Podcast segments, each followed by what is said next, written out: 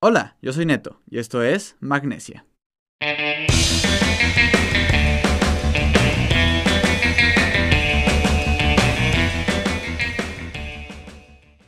Hola banda, bienvenidos a Magnesia, el podcast de escaladores para todo el mundo. Bienvenidos a un capítulo más. Eh, la verdad, estoy muy feliz. Muchas gracias como siempre por escucharnos. Muchas gracias por compartir los capítulos. Eh, pues esta segunda temporada ahí va va, muy bien, con invitados a los cuales yo admiro y estoy realmente feliz de, poder seguir, de poder ofrecerles nuevo contenido. Eh, el día de hoy nos acompaña nuestro primer invitado internacional de la, segunda temporada.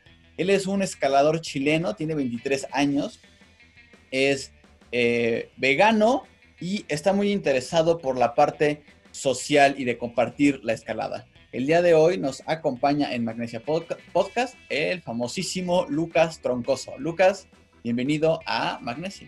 Muchas gracias, Neto. Gracias por la invitación, feliz de participar, de estar aquí en el podcast. Cuando estaba escuchando los capítulos ahí, muy motivado, muy buen contenido. Así que nada, te agradezco a ti y que tengamos buena charla. No, pues este, me da mucho gusto, como te decía ahorita, que eh, me, nos escuchen hasta Chile, ¿no? Ahí al sur de nuestro continente. Que bueno, eh, eh, es padre saber que este proyecto y las voces, sobre todo las voces de nuestros invitados, están llegando a otros lugares y están llegando tan lejos, ¿no? Que qué bonito, qué bonito es esto. Eh, pues bueno, el día de hoy vamos a hablar, justamente ahorita antes de empezar, Lucas, tú dijiste una, una, frase y me gustó mucho como para que sea el título del capítulo, que es el, tu ideal de la escalada cuál es tu ideal de, escalar. Este, y ahorita vamos a, empezar con ese tema, pero para ir iniciando, cuéntanos un poco cómo fue que iniciaste, eh, eh, cómo fue que iniciaste en el mundo de la escalada y más o menos cómo es, cómo es la escalada allá en Chile. Eh, bueno, yo desde chico siempre estuve practicando distintos deportes, pasé por varios deportes y me dediqué más a algunos que a otros.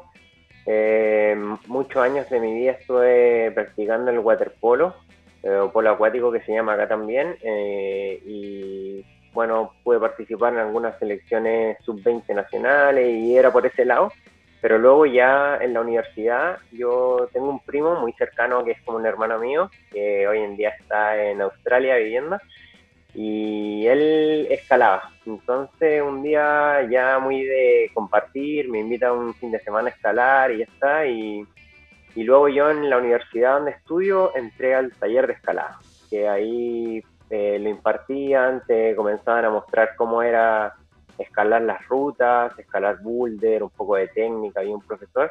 Y ahí empecé a agarrarle este gustito y de ahí no, no paré más. Hasta me puse a entrenar y y me encantaba y luego ya poder salir con los amigos el fin de semana, hacer actividad todos juntos, ya era algo que me motivaba cada día. Así que desde ahí no, no vuelto a dejarlo y, no, lo, no creo que lo deje, no está en mis planes. este, ¿Hace cuánto, en, en años, hace cuánto fue que ya iniciaste así bien, ya entrenar y todo? Este ya es mi tercer año entrenando sin parar, claro. Qué chido. Algo que acabas de mencionar que me parece bien, bien bonito, y creo que mucha gente ha pasado por eso, es que tu, bueno, tu primo fue quien te, como que te metió, o sea, fue quien te jaló, y yo creo que a todos nos ha pasado que hay una persona que es la que nos jala, ¿no? Entonces, eh, no es, como no es tan eh, mainstream nuestro, nuestro deporte, no es como que todo el mundo conoce el fútbol y si quieres vas y entrenas fútbol, ¿no? Taekwondo o algo así, ¿no? Entonces, creo que en, el caso de la escalada es muy común que sea una persona la que nos diga y nos cuente y nos comparta esa pasión y no nos contagie y luego nosotros ahí vamos intentando compartirla y contagiarla, ¿no? Claro, sí, absolutamente. Yo creo que también, como tú lo dices, como no es tan conocido, necesitamos de alguien que nos muestre el deporte porque no lo vemos por la televisión o sino que si estamos metidos en el mundillo, ahí ya tenemos más acceso, pero en otros lugares donde ya más conocido, se da en los escolares, se lo pasan en las ramas del colegio, de la escuela, entonces ahí ya, eh, por eso se va expandiendo, así que yo creo que para allá vamos, igual en el aspecto sudamericano, latinoamericano, de, que se haga más conocido y, que más gente lo practique. Al final también estos proyectos como el que tú haces contribuyen mucho a eso, que se haga más conocido, que gente lo escuche, que se interese y lo pueda probar. Sí, creo que ha habido una, eh, un pequeño boom últimamente en cuanto a la escalada. Antes era eh, muy raro que alguna universidad, por ejemplo, aquí en México, tuviera como muros de escalada o el taller de escalada, ¿no? Este, ahorita que nos contabas que en tu universidad tenían, pues me, pareció también ahí muy particular. Aquí es, aún sigue siendo muy, muy raro que, alguna universidad tenga como, lo tenga como taller o lo tenga como las instalaciones, vaya, también eso, ¿no? Es una limitante. Este, y sí, poco a poco creo que irá y va creciendo. Sin duda, aún estamos lejos de cómo es en Estados Unidos, cómo es en Europa, pero pues ahí va. Ahí estamos haciendo la luchita, ¿no, Lucas? Estamos haciendo la luchita. Eso, eso, contribuyendo un poco.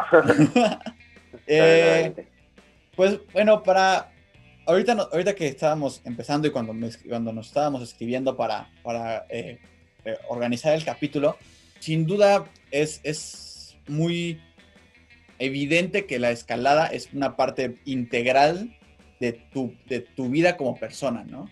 Este, justamente también decías cómo has, eh, eh, este aspecto de tu vida que también pues tienes, llevas una alimentación vegana, la has de alguna manera integrado a, a, a, la escalada con el fin de llevar pues una vida sana, ¿no? Entonces, este, no sé si nos gustaría, te, nos gustaría, te gustaría que nos platicarnos un poco más sobre cómo ha sido esta transformación en tu vida en cuanto a cómo la escalada ha ido forjándose dentro de tu, de tu, de tu ser como persona completa. Sí, eh, bueno, bien como tú decías, la escalada forma parte fundamental de mi vida desde que, desde que la conocí o también eh, transformando aspectos de mi vida. El veganismo es otra de las cosas que es fundamental en mí. Eh, si bien no soy mucho de etiqueta, así como de eh, marcarse por algo, creo que uno tiene convicciones y ciertas cosas que, a uno le hacen mucho sentido. Y eso creo que es fundamental en las personas. Cuando algo te hace sentido, tú eres consecuente con ello. Entonces, eh, yo llevo la escalada y respeto, por decirlo, eh, mi cuerpo para que, por, todo lo que él me da cuando yo esté escalando, para poder hacer los pasos, para disfrutarlo. Y asimismo también lo nutro con, en mi caso, alimentos que vienen de la tierra, que son basados en plantas, eh, frutas, verduras, cereales y todo. Y me preocupo bastante también de mi descanso, de darle al cuerpo. Entonces, si bien creo que no soy mucho de fiesta en ese aspecto, pero, pero sí, eh, bueno, el compartir y eso es como, para mí la fiesta está en la roca, en pasarlo ahí, estar en el aspecto social que hablábamos, de con los amigos, de compartir un mate, acá se da mucho lo del mate, no sé si allá pasará, pero, pero ocurre bastante y Igual, obviamente, participo en, fiestas también, pero mis amigos saben que igual me, me empiezo a quedar dormido, ya no, aguanto mucho en ese aspecto, pero, pero bien, feliz. Y, claro, como tú decías, mi día a día es eh, ya entrenar, estoy viendo videos desde que me levanto, estudiando movimiento y todo, o sea, estudiando y, y disfrutándolo al final, que es lo que me gusta. Si quieres llevar la escalada como una parte importante de tu vida, tienes que saberla cómo integrar junto con estos otros aspectos que también son importantes, como la alimentación y como el descanso y llevar, en general, yo aquí lo, lo, englobamos en tener buenos hábitos, ¿no? Tener buenos hábitos en, en tu vida. Eh, más allá de, del aspecto de que, ah, sales de fiesta o no sales de fiesta, pues tienes que ser muy responsable con tu cuerpo, ¿no? Como tú lo decías. Eh, algo que, mencionaste que me, pareció muy interesante fue esta idea de tiene que hacerte sentido, ¿no? Tienes que hacerte sentido a ti mismo para empezar antes de quererlo siquiera pues compartirlo con alguien más, ¿no? Creo que eh, eso es algo muy, muy importante. De repente siento que hay personas que por su pasión quieren de alguna manera como casi casi compartir a la fuerza, ¿no? Lo que, eh, lo que hacen o, cómo llevan su vida.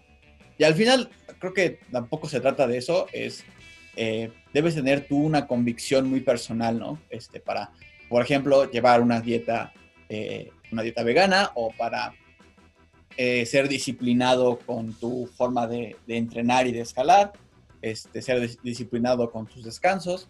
Entonces, pues sí, eso siempre empieza de uno mismo y creo que eso es algo que te enseña mucho la escalada, porque al final la escalada es muy personal de alguna manera, ¿no? Al final tú estás solo en la roca y tú estás en el muro y, es muy personal. Sí, absolutamente. Yo igual comparto eso de que tiene estos dos aspectos, el colectivo y el personal, y el personal es fundamental porque al final también por mucho que, no sé, tú vas en una vía y tus amigos estén dando porra, animando y todo, al final eres tú quien va a determinar si es que te suelta o si sigue hasta que los brazos los tiene hinchados o, te esté ahí quemando el antebrazo, no sé.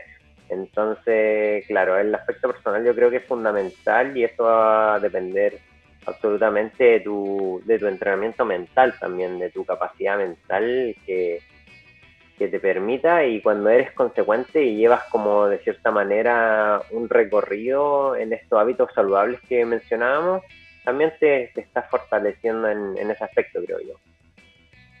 Sí, sin duda, al final la, la, parte mental ¿no? de la escalada que siempre hablamos de ella, ¿no? Como que ah, es controlar, que tu, que tu mente controla tu cuerpo, ¿no?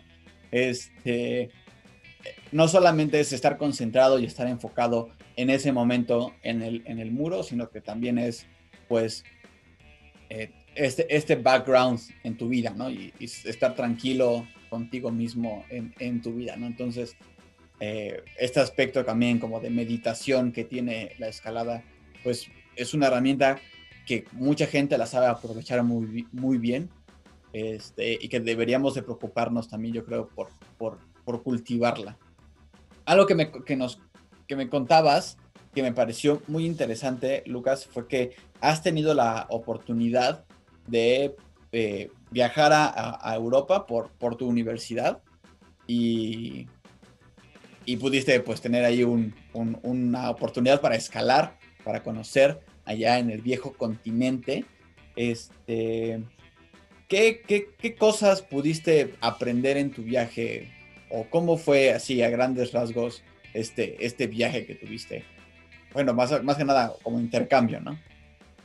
Claro, sí. Bueno, eh, primero está como en la universidad y un amigo me dice, oye, se abrieron unas becas, un scholarship para eh, poder viajar a otros países y yo tenía buenas calificaciones en ese momento, así que empecé a hacer el papeleo y todo, me alcanzaba. Y luego resulta, y cuando resulta habían varios lugares donde podía como optar por, por viajar. Entonces, dentro de ello, yo, España me gustaba, era un país que siempre había querido conocer y, tal. Entonces, en España tenía Valencia y Jaén, que es un pueblo en Andalucía. Entonces, estaba entre esos dos y yo llego y digo, bueno, vamos a ver primero quién tiene más roca cerca, ¿no? ¿Quién, eh, para, para poder decidir dentro de, las cosas. Y bueno, Jaén de Andalucía tenía mucha roca muy cerca. Y entonces digo, ya, me, me por acá y empiezo a buscar en Google Maps también. Eh, a ver si es que algún rocódromo y ahí empecé a buscar ahí el gimnasio. Allá le dicen rocódromo y tengo pegada esta palabra igual.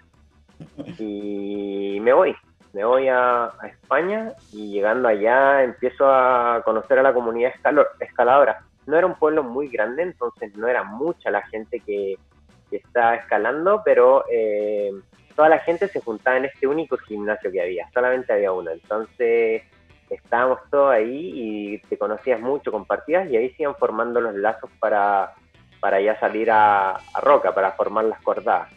Entonces yo al principio empecé a salir, ya me iba sumando a cualquier grupo que hubiera y luego ya me empecé a hacer como cordadas más, más especiales, donde ya específicas, donde ya íbamos durante la semana, en el fin de semana íbamos a escalar y quedaba muy cerca la roca, igual en, en coche estaba 15 minutos algunos sectores, muy, muy cerca. Entonces podíamos de repente, si teníamos medio día, no íbamos y escalábamos un rato y volvíamos y ya está. Entonces allá también aproveché de escalar mucho y, me dediqué harto a... Iba a entrenar al gimnasio y escalaba lo más que pudiera. También eso me enseñó bastantes perspectivas y, y nuevas maneras de ver la escalada también, que no conocía. E, es interesante que te haya tocado ser un, una comunidad pequeña, ¿no? Porque igual y creeríamos por, por default o por, por prejuicio, ¿no? Que eh, las comunidades escaladoras allá serían más grandes, ¿no? O serían este, con más personas o habría más rocódromos. Entonces, es interesante que te haya tocado como una, me imagino, ciudad chiquita en donde solamente había un rocódromo, en donde la comunidad, pues, por más que quisiera, no podía ser tan grande, ¿no? Este, y en, y en, esos, en, esos, en ese tiempo que estuviste allá, que me imagino que fueron un par de meses, al menos, ¿no? estuve siete meses. ah, pues fue bastante, bastante tiempecillo. Eh, ¿Qué aspectos de esta comunidad eh, española con la que conviviste viste que eran similares a, a, las, a, la gente de, de, Chile, a los escaladores chilenos? Eh, bueno, sí. Igual eh, la comunidad era bastante grande para los chicos que era el lugar. Eso ah. hay que recalcarlo. O sea, no era, no era una comunidad gigante, pero era bastante grande. O sea, mucha gente escalaba y de todas las edades. Y eso me, me pareció muy especial porque en este único gimnasio había niños, por ejemplo, de 5 o 6 años que estaban eh, escalando y había gente de 60 años, de 60 y más quizás. Entonces, por ejemplo, uno de los dueños de ese gimnasio debe haber tenido unos 50, algo así, y era un apretón, pero que escalaba de una manera maravillosamente, o sea, era el que tenía los bloques más duros del gimnasio y todo. Entonces era increíble verlo, era increíble, verdad. Y, y yo creo que dentro de la similitud era como los objetivos que se plantean los diferentes escaladores. Ya como, por ejemplo, y escaladoras, eh, hay gente que va a divertirse, a compartir, a conversar, que no van eh, necesariamente a apretar, otros que van específicamente a entrenar para ir a la roca, para sacar sus rutas, sus proyectos, y habían algunos que era más que nada por hacer actividad física, por llevar a sus hijos, a sus hijas, entonces eh, yo creo que eso también se da mucho acá en Chile. Si bien acá es más, por decirlo, no hay gente tan adulta que practique escalada, mayores, porque no lleva tanto tiempo. Acá era más normal porque, por ejemplo, había gente que llevaba 30 años escalando. Entonces era su vida prácticamente, desde que los llevaban sus padres a los, no sé, al suizo, a recorrer eh, montaña y escalaban. Entonces eh, había mucha variedad, pero eso también yo lo, notaba que era muy similitud como esta cercanía que también se da entre los escaladores. Los escaladores y escaladoras en particular tienen esta como simpatía y solidaridad con, con, el, con el compañero o compañera, entonces encuentro que eso es maravilloso y que, se, que estuviera allá me mostró que era un poco más como también de esto que hablamos de especial de la escalada en sí, como dentro del concepto de escalada, no tan solo como el deporte o la actividad, sino que también esta unión que hay. Sí, eh, las comunidades escaladoras somos, somos muy, muy, muy apegadas. Efectivamente, creo que esta es una pues eh, situación que también es raro de ver aquí en México, ¿no? Que encontrar gente este, con 50, 55, 60 años escalando, ¿no? Es, es muy, muy poco común. De repente sí ves, ¿no? Pero no es tan, tan, tan cotidiano, ¿no? Por lo mismo, porque pues seguimos siendo un deporte bastante joven y la, quizá el grueso de la generación, pues somos gente más, más joven, ¿no? Pero, eh, y, y está como, como, este como ecosistema de, de diferentes eh, objetivos e ideales que la gente tiene de su escalada, creo que también se comparte aquí en México. Justamente lo hablábamos en el capítulo con, con mi amigo Osmar. Este, pues hay gente que, que va porque es, su, es como su, su, actividad física, ¿no? Y es lo que hacen para, pues, en vez de ir al gimnasio o en vez de correr o lo que sea. Y hay gente que va a apretarse durísimo, hay gente que, que lo está viendo como un proyecto de vida, que le gustaría ser profesional incluso, lo que sea.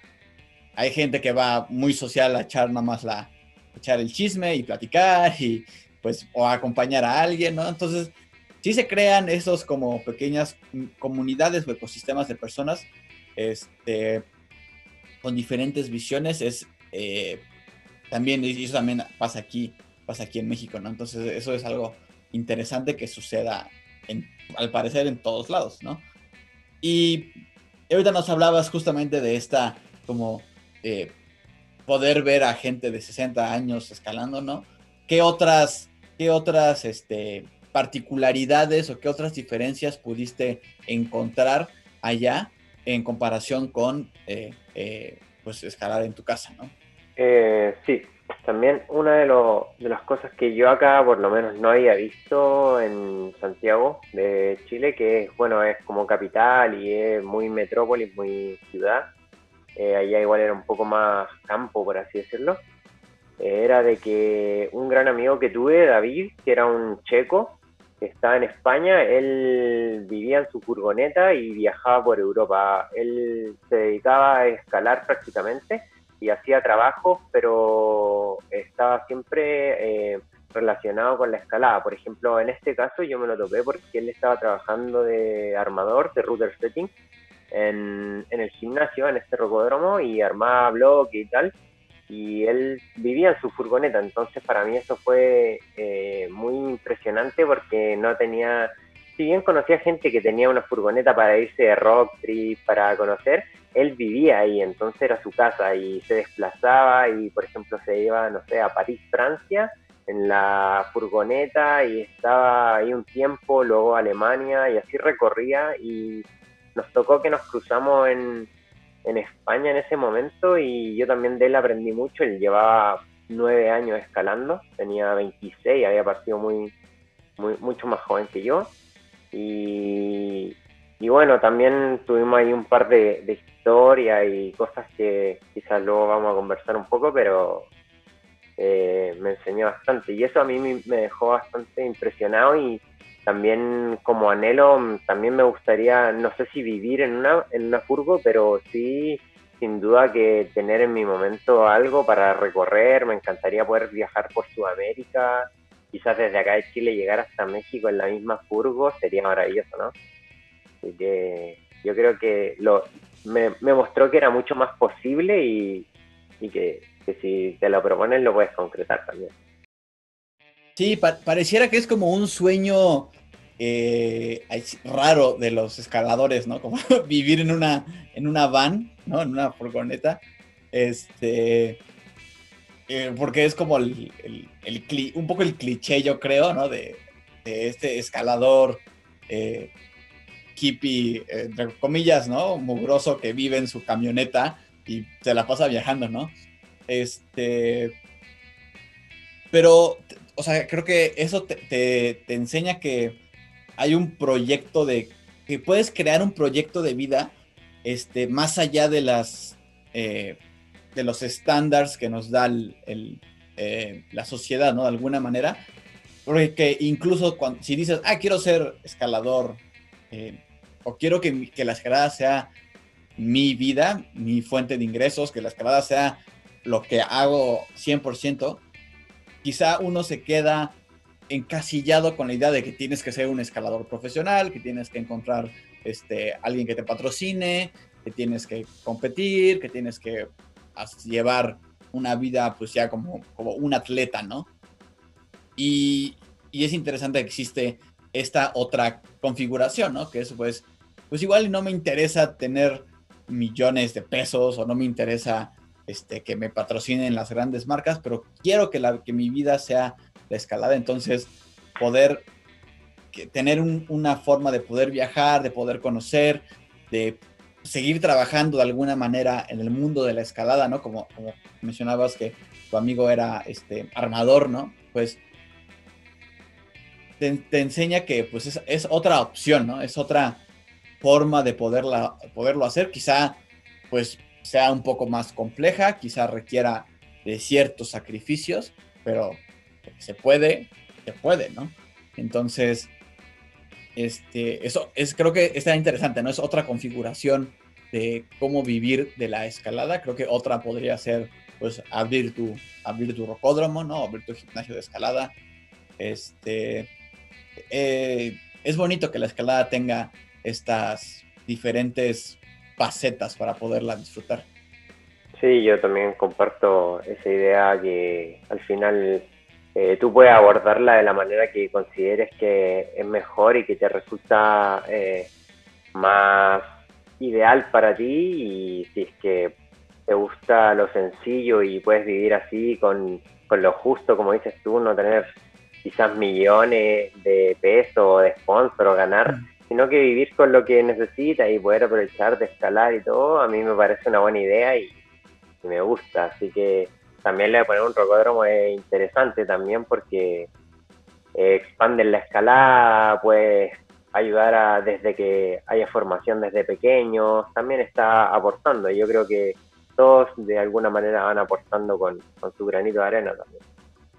y al final solamente como para recalcarlo, pues ninguna está mal y ninguna está, o sea, ninguna está mal, vaya, o sea, este, cada quien toma su decisión, su opción por, por lo que, por lo que decíamos al, principio, ¿no? Que debe, debe, debe, tener sentido para ti y tienes que estar tú, tener esa convicción, ¿no? Al final, pues igual, si, tu camino es querer tener, pues, como verlo más como un atleta, pues también está súper chido, también requiere sus sacrificios y requiere tu, trabajo.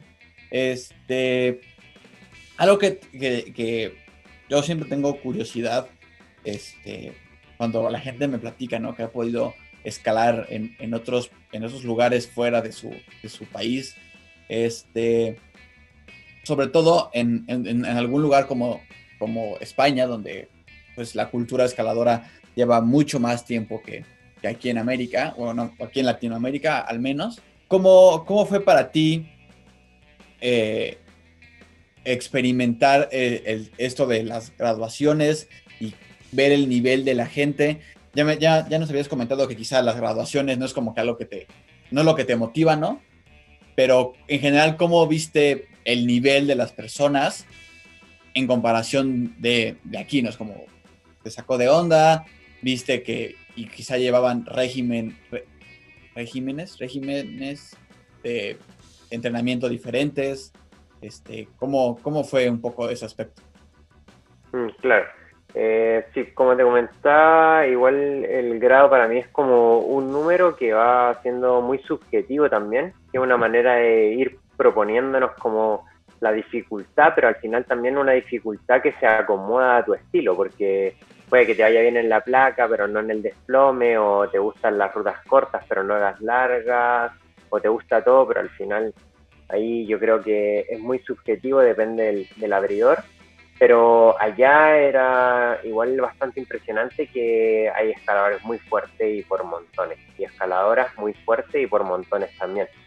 Yo acá en Chile conozco eh, escaladores y escaladoras fuertes, pero allá era que había en todos lados. Yo estando en una comunidad pequeña tenía gente que estaba escalando 14 y 15 casi como de forma tranquila. El País Vasco, por ejemplo, que está inmerso en, en España, tiene demasiados escaladores, por ejemplo, los hermanos Pousson del, del País Vasco y tienen rutas durísimas y es como que es por la dedicación.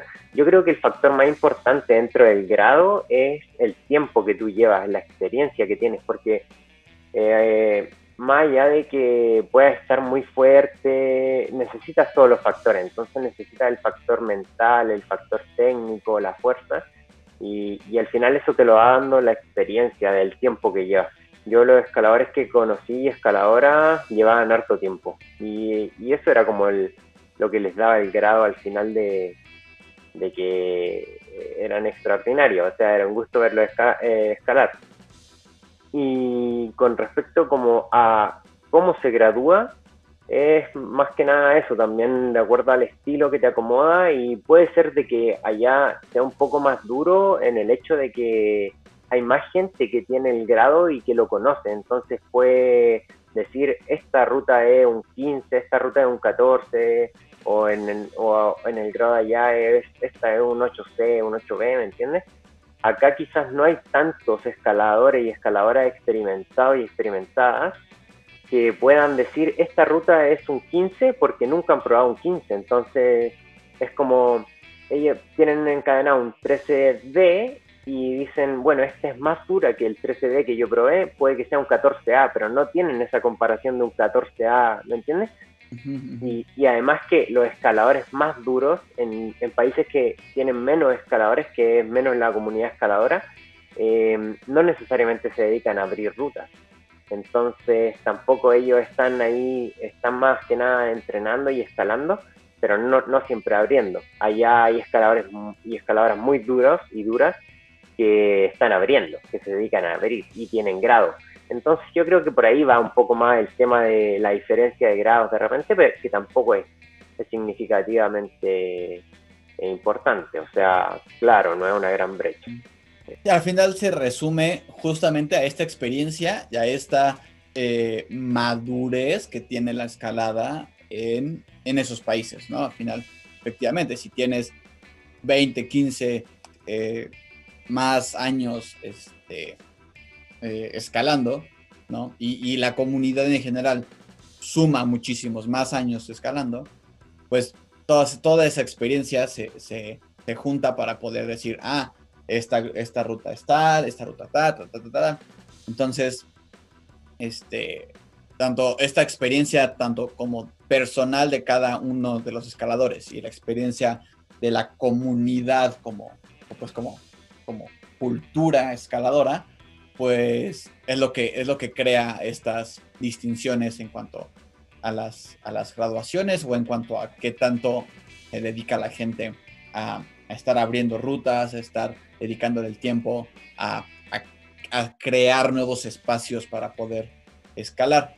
Eso, e, ahorita que, que tocaste este tema de, de abrir rutas, aquí en México se está dando creo que hay, ahorita estamos pasando por un momento en el que hay varias comunidades y varias personas a lo largo del país este, abriendo rutas y preocupándose por crear guías de escalada de, las zonas que ya existen, abriendo nuevas zonas.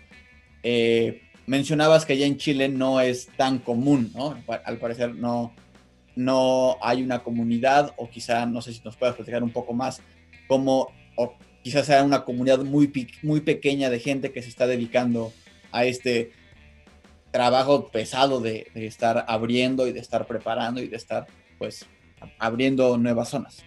O sea, no, sí, eh, me refiero como un poco a que esta comunidad es pequeña de escaladores y escaladoras súper duros, porque gente que está abriendo hay por montones, o sea, hay muchos sectores acá en Chile que, porque como es un país muy largo, no es tan fácil viajar hacia el norte, hacia el sur, a, abrir. Entonces, hay abridores en el sur, hay abridores en el norte, acá en la zona central. Hay gente, pero no necesariamente esa es la gente más dura de Chile, que escala con el mayor grado. Entonces, eh, es un poco eso, me refería como a la diferencia de grados que, que, podría haber, pero, pero creo que es fundamental el rol que ellos cumplen. O sea, al final, eso es dedicación pura a la escalada y y uno cuando va a disfrutar de la ruta es porque alguien estuvo trabajando ahí y muchas veces sin ninguna retribución económica, sino que es por contribuir a que esto se siga expandiendo. Así que es maravilloso. Sí, ya, ya, ya te entendí mejor. Eh, es, este, claro, si, si, si el grado máximo del, del, de los escaladores es, es cierto grado, pues por más que quieran, no se puede abrir más grande, ¿no? Hasta que quizá llegue alguien de fuera y venga y abra, alguien de fuera con un grado más alto y venga y abra rutas de ese grado, ¿no? Pero, pero pues bueno, si se está, creo que si se está haciendo este trabajo de, de abrir gente y, y, si, como nos platicas, ¿no? Hay comunidades y hay personas que están interesadas por estar abriendo, aunque, aunque no sean grados muy altos, eventualmente, pues les, va a llegar, ¿no? Eventualmente las generaciones de, chavos más chiquitos van a empezar a, empujar a que se hagan, este, a que se abran rutas más, más fuertes. Es un trabajo evolutivo ahí medio, eh, se me hace a mí muy interesante, ¿no? Es como todas las rutas del mundo que hay, en todo el mundo, pues justamente hace poquito Alex Megos hizo, encadenó este Biography, ¿no? Que es supuestamente la segunda. Bibliography. Que es supuestamente la segunda 15D del mundo. Entonces, de todas del mundo solamente hay, hay dos, ¿no? Entonces, es, es, raro, ¿no? Como conforme va subiendo en el, en el, en el grado, pues exponencialmente hacia, hacia menos se van haciendo las, eh, las oportunidades que hay, ¿no? Pero, pero si se está presionando, se está presionando, ¿no? Claro, sí, eso que, que tú dices es importante y, yo creo, porque por ejemplo esto, hay dos 9C que son los 15D, que es Silence y Bibliography, y las dos solamente las podrían haber, eh, les podrían haber dado el grado los escaladores que son los más fuertes, que es Adam Ondra y, Alex Megos. Entonces, por ejemplo, Alex Megos, para darle el grado de 15D a esa ruta, fue porque el 15C, que eran los 9 más, no le habían costado tanto como esta ruta. Entonces dijo, no, esta ruta tiene que ser más dura y por eso se asciende al grado. Entonces es como la, la forma en como de cierta, lo más objetivo dentro de lo subjetivo que es. Entonces para que siga aumentando tienen que haber mucha experiencia al final. Eso, es la experiencia. Antes no se imaginaba que podía haber algo más duro que, el 9A, que era el eh, de acción directa y luego ya se, se va aumentando. Entonces es cosa de tiempo y como tú dices, los nuevos escaladores y escaladoras más chicos van a ir dando cada vez más la sorpresa. O sea, han aparecido ahora niños de 10, 12 años que escalan cosas inimaginables casi, ¿no? Que son sorprendentes. Ver a los, ver a, niños pequeños escalar, para mí es una experiencia como, así como, no sé, muy rara porque, o sea, los sabes que son más pequeños que, tú, ¿no? Que ya eres un viejo lobo de mar y este y los ves hacer cosas durísimas con una facilidad que no no no como que no sé, es muy particular, ¿no? En mi mente no hace clic que una persona tan pequeñita puede hacer algo tan duro, pero es sorprendente y al menos a mí y ojalá que para todos te sirva de motivación, ¿no? Y digas, y, en vez de desanimarte, te contagie energía, ¿no? De alguna manera. Y, y pues sí, retomando un poquito el tema de los, de, los, de los grados, al final, este, el hecho de que solamente sean estas dos personas que hayan podido hacer este grado, ¿no? Este, Ondra y, Megos. Al final también nadie más ha hecho Silence, además de Ondra me parece, y nadie más ha hecho Biography más que Megos. Entonces, sigue, de alguna manera sigue estando en el, en el como mundo de lo subjetivo hasta que alguien más lo haga y diga, pues, pues sí, ¿no? Este es el nuevo, este es el nuevo límite. Y eh, pues bueno, ojalá que, ojalá que pronto veamos cómo siguen presionando. Justamente como lo decías, no sé, algunos años cuando las rutas la, la, este, la ramba o la dura dura eran como lo, lo máximo, ¿no? O sea, no nos, bueno, yo, no, yo no escalaba en esos tiempos, pero me puedo imaginar que la gente pensaba, o sea, ya no vamos a poder quizá estirarlo más y pues ya, quítate que ahí te voy, ¿no? Dijeron los nuevos escaladores y, ahí vamos creciendo. Lucas, ¿hay alguna, en, ya sea tanto en que te haya pasado en, en, España o, que te haya pasado Chile, por alguna anécdota o experiencia que te haya ayudado a crecer de manera personal. Ahora, tú que, eres una persona que ha integrado la escalada de manera muy profunda en su vida.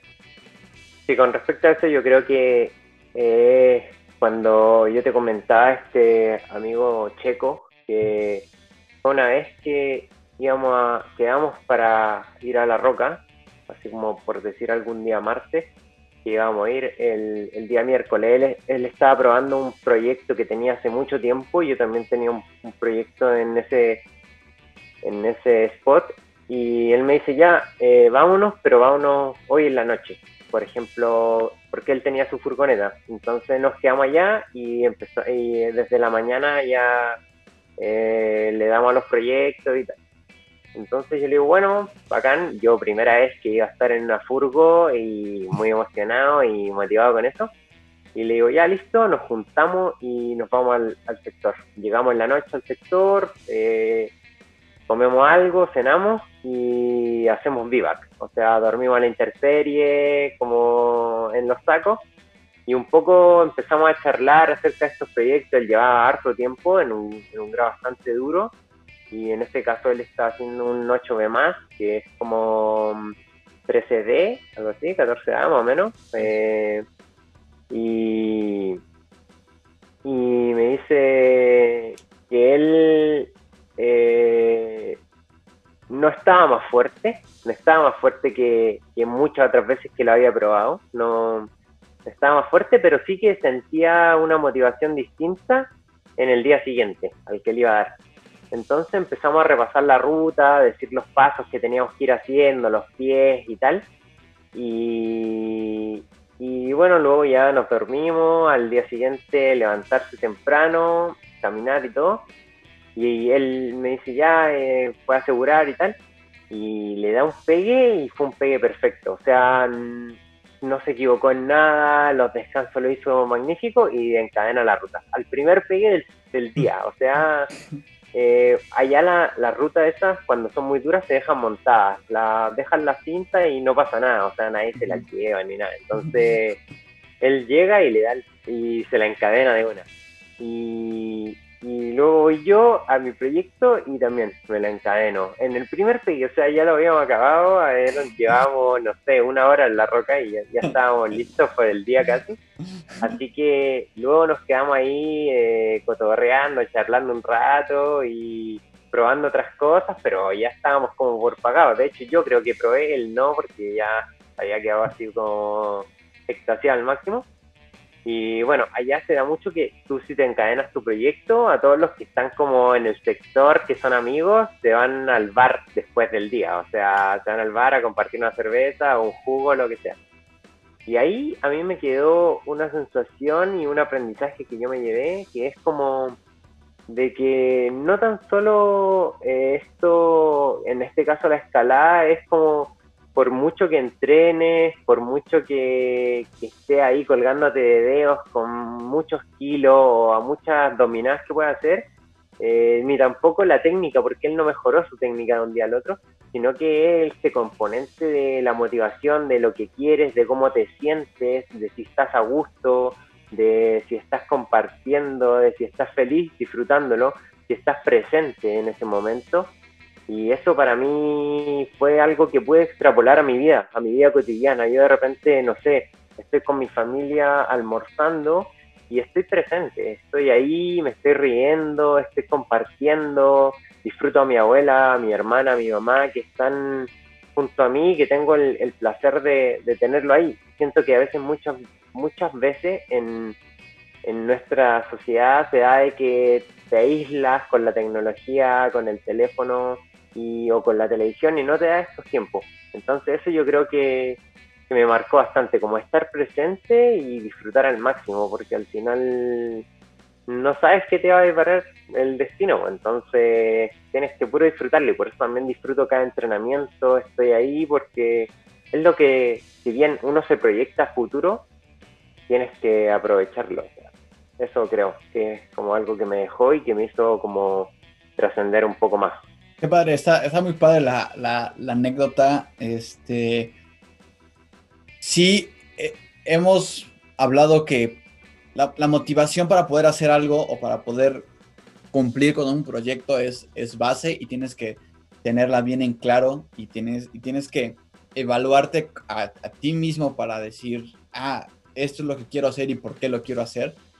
Pero es verdad, ¿no? A veces por más entrenado y por más preparado que estés, eh, a veces las cosas no salen como quieres, no salen como, como esperabas. Entonces poder, que el hecho de que, como dices, ¿no? Igual y no estaba, lo, no estaba súper fuerte, no estaba eh, en su pico, ¿no? Físico. Al final, al parecer, o por lo que nos cuentas, pues no, no era lo que, lo que necesitaba. Lo que necesitaba quizá era estar, estar más motivado, estar más concentrado, quizá viajar con, contigo, ¿no? Este, lo, lo inspiraste a, a, poderlo a realizar su proyecto, ¿no?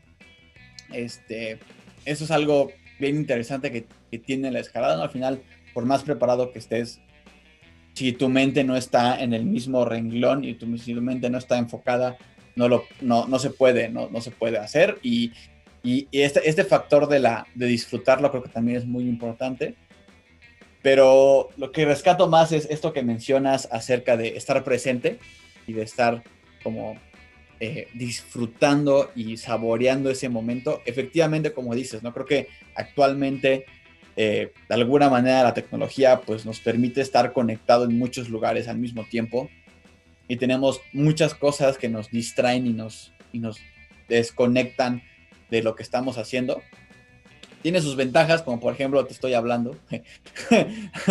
pero, pero pues sí, ¿no? También tiene esta parte como negativa de que nos, nos hace multitask, ¿no? Por así decirlo, entre comillas, pero nos, desconecta de lo que estamos viviendo, ¿no? Entonces, yo, eh, yo de manera personal siempre procuro cuando voy a escalar, pues justamente dejar mi celular y dejar los problemas y las cosas que tenga en el trabajo o en la casa, dejarlas allá y, estar ahí presente y disfrutar la roca o disfrutar, eh, disfrutar el boulder, disfrutar también a las personas que me rodean, ¿no? Esos amigos y esa comunidad que está junto de ti echándote porras y haciéndote spot o lo que sea.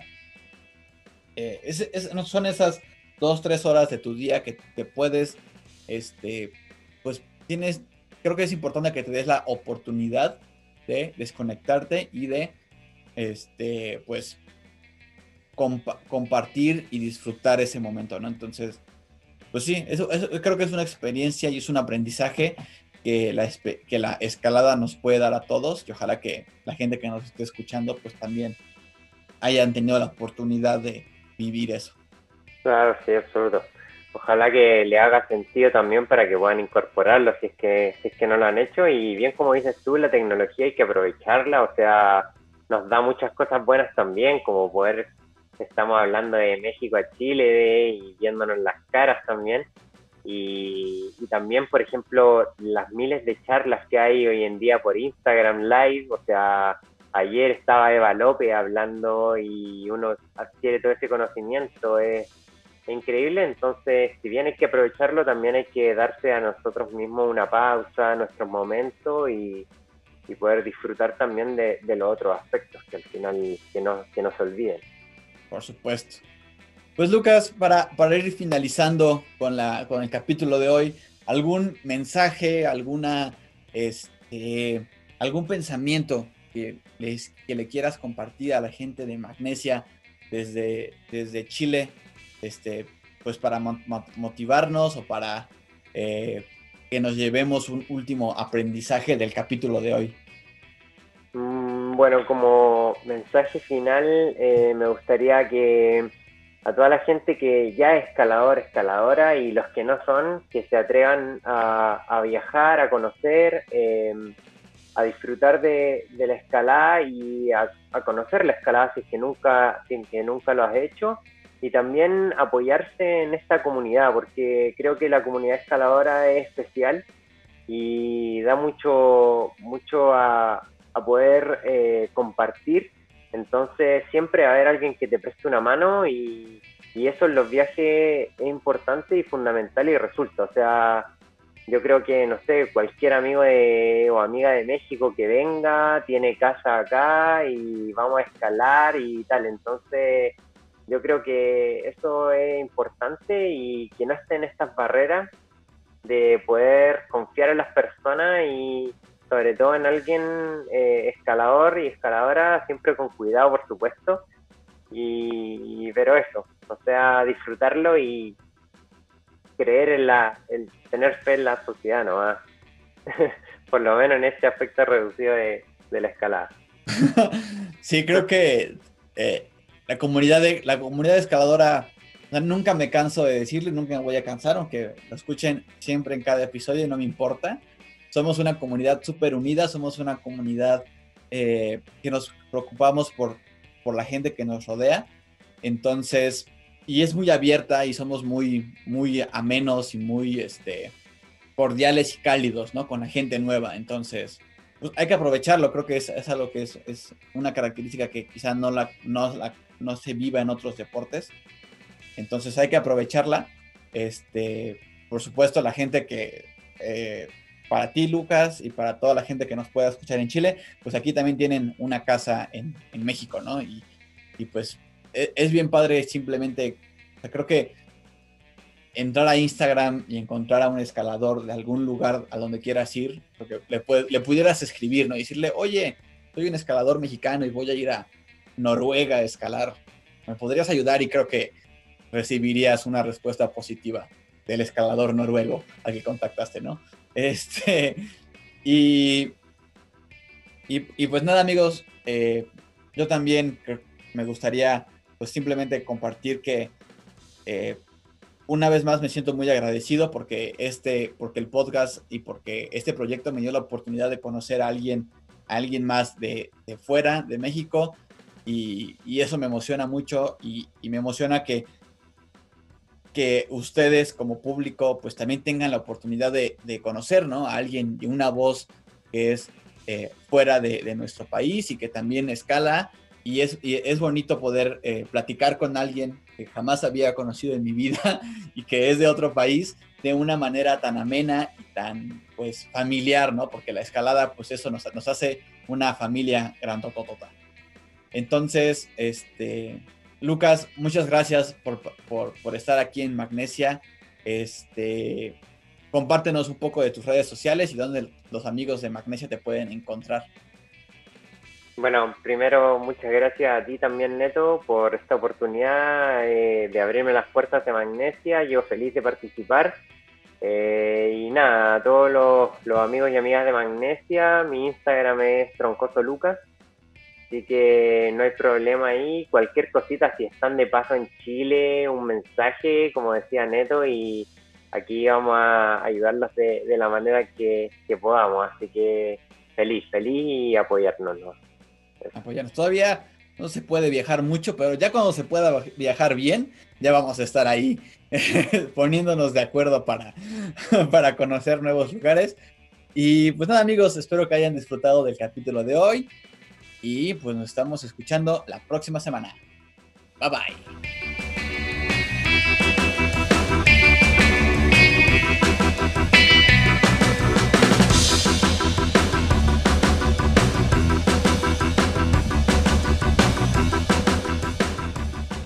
Hola banda, espero que hayan disfrutado del el capítulo número 28 con el querido Lucas Troncoso. Me dio mucho gusto poder platicar con alguien pues de fuera del país que está hasta el sur del continente.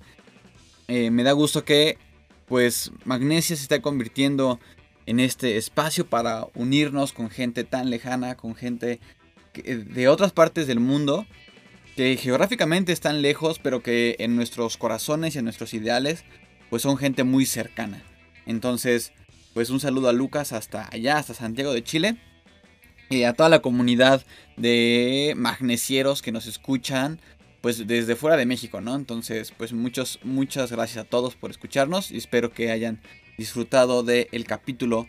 Y el día de hoy, amigos, más que una noticia, pues les tengo una invitación y les quiero hablar un poco de un documental que recién se acaba de estrenar el pasado 27 de agosto, eh, que se llama Stone Locals. Es una producción de Patagonia y está dirigida por Mike Schaffer, que es el director de fotografía de Frisolo, y Shane Lemp, que es un reconocido escalador el documental cuenta la historia de cinco personas que viven en distintos rincones del mundo y que encontraron en la escalada un sentido de vida y una familia. Porque, como lo sabemos, la escalada es más que un deporte, es un estilo de vida y su comunidad recibe de forma especial a quienes no encuentran un lugar en la sociedad. Y pues la invitación amigos no es a sentarse a ver un típico documental de escalada, sino a que se introduzcan a las luces y sombras de sus protagonistas, sus logros deportivos, pero también sus dolores, porque no hay nada más real que la autenticidad de una persona que sin saberlo inspira a otras para cambiar. El documental lo pueden encontrar en YouTube como Stone Locals, pero como saben, siempre dejamos las ligas eh, a esta información en la descripción del video. Y pues muchas gracias a Patagonia, a Diego Romero y a Kitsune por compartirnos esta información y por compartirnos este increíble documental y este increíble trabajo de eh, cinematografía. Ya lo saben amigos, Stone Locals, no, se lo, no, lo dejen de ver ahí en YouTube. Y pues nada amigos, ya se lo saben, síganos en Spotify, Apple Podcasts, Google Podcasts, Radio Public y otras plataformas de streaming. También síganos en Instagram como Magnesia Podcast. Si les gustó, compartan este capítulo. Pueden encontrar más información sobre el episodio en la página que nos aloja en internet, anchor.fm, diagonal Magnesia Podcast. Tengan una buena semana, un buen lunes y nos vemos la próxima.